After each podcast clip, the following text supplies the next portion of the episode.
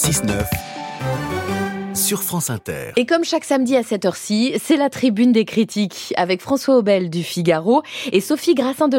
Bonjour à tous les deux. Bonjour. Et on prend la mer avec vous ce matin.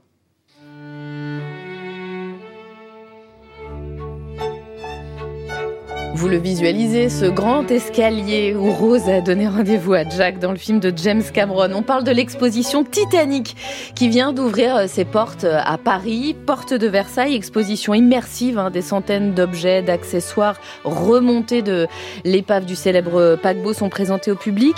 Euh, Sophie Grassin, ça reste toujours un objet de curiosité, le Titanic.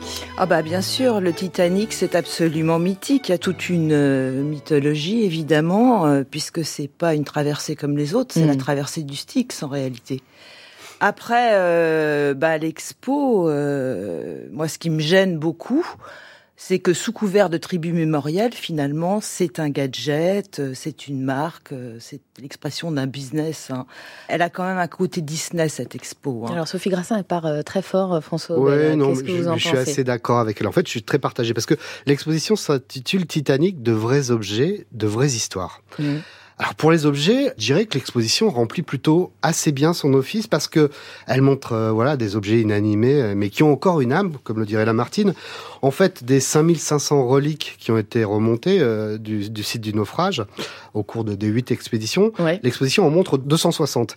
Et c'est vrai que quand on découvre les bijoux, les flacons de ce parfumeur français qui pensait aller faire fortune aux, aux États-Unis, ou cette veste à carreaux Prince de Galles, on songe que, pour certains, le rêve américain s'est transformé en cauchemar. Mais pour les histoires, c'est là où, je trouve que on en manque un peu. Et, bien, il y a, celle du capitaine Smith euh, qui, lui avait promis à sa fille et à sa femme que ça serait sa dernière traversée. C'était le héros de la marine marchande britannique. Il y a celle des familles aisées, les Guggenheim, les Astor. Mhm. Mais pour le reste, je trouve que on les destins qui se sont brisés de, contre cet iceberg, on en parle assez peu. On perd de vue, je trouve, la dimension humaine euh, de la tragédie, tragédie du euh, Titanic.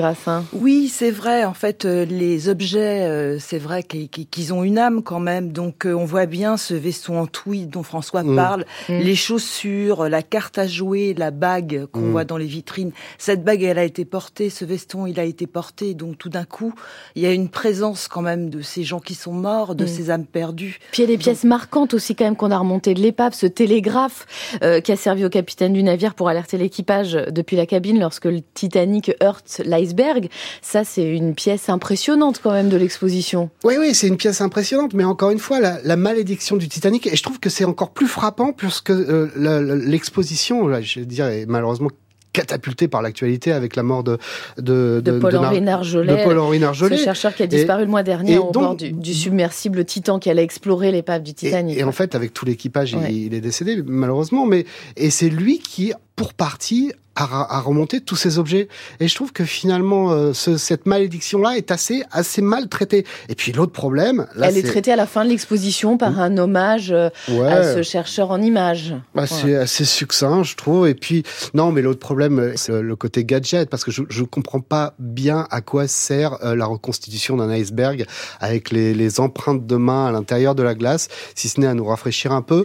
Moi, j'ai été un petit peu troublée par cette carte d'embarquement qu'on vous donne au début l'exposition avec le nom d'un vrai passager et on vous donne rendez-vous à la fin euh, pour savoir si on vous si vous vous en êtes sorti ah, si vous êtes euh, pas. Exactement. Et au début, je trouvais ça un peu morbide et je trouvais aussi que ça avait tout du gadget. Mais moi, j'ai récupéré quand même euh, la carte d'une femme qui s'appelle Jenny Howard, qui avait 45 ans, qui était en troisième classe, qui a eu peur avant d'embarquer, qui sentait pas la traversée et qui a même réglé ses obsèques avant. Et je trouve que c'est ce truc que je trouvais être un gadget, mmh. finalement, donne à cette personne là aussi une vraie présence. Il y a quand même des histoires. il y a quand même des petites histoires. justement, je pense que cette, ce, ce gadget-là est pour, là pour justement compenser une certaine désincarnation de l'exposition. Oui, puis alors ce qui est pas du tout là, surtout, c'est qu'on nous abreuve de détails sur les menus de la deuxième classe, par exemple, mais en réalité, on nous parle très très peu de ce qu'a été le Titanic, c'est-à-dire aussi euh, un effondrement moral. Les hommes se sont quand même battus pour rentrer dans les canaux. C'est dit, mais c'est très vite évacué. Oui, il y a beaucoup beaucoup de, il y a beaucoup d'épisodes de lâcheté, notamment du promoteur de, de du Titanic, qui, et qui, a, attendu le dernier moment, mais qui est monté dans le canot C.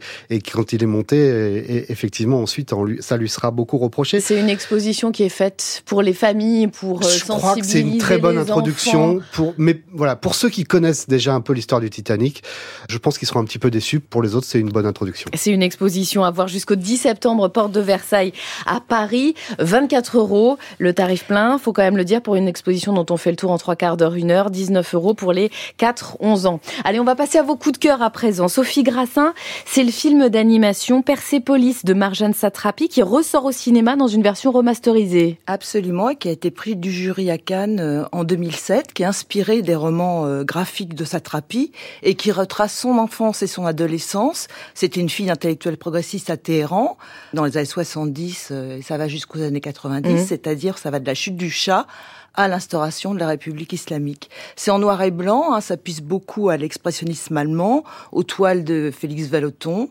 C'est il y a une, une rigueur graphique incroyable et tout ça c'est pour dénoncer les exactions des barbus en fait.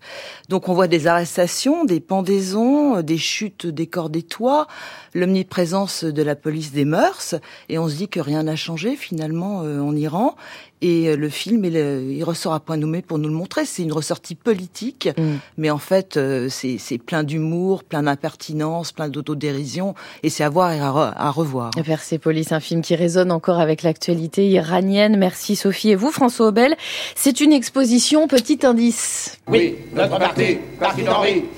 Oui, c'est le parti L'exposition Pierre Dac au musée de l'histoire du judaïsme à Paris. Oui, ça pourrait paraître démodé un petit peu là aujourd'hui en 2023 de parler euh, de l'inventeur du schmilblick ou le, du promoteur du biglotron. Mhm. Mais en fait, c'est là où on s'aperçoit avec cette exposition que son humour est totalement intemporel. Tout l'intérêt de cette exposition au musée d'art et, de l'histoire du judaïsme, c'est de montrer comment il a été un défricheur, un pionnier. Et en fait, franchement, quand on regarde, on s'aperçoit que c'est lui l'inventeur du rire moderne. Sans lui, De Vos n'existe pas, des proches n'existent pas, les inconnus n'existent pas. Et, et, voilà. Et, et, sur trois étages, au fil de, de 12 salles, euh, on voit à peu près 250 archives entremêlées, euh, justement, euh, de sketchs euh, télévisés, mmh. de scènes de cabaret. C'est très euh, très vivant.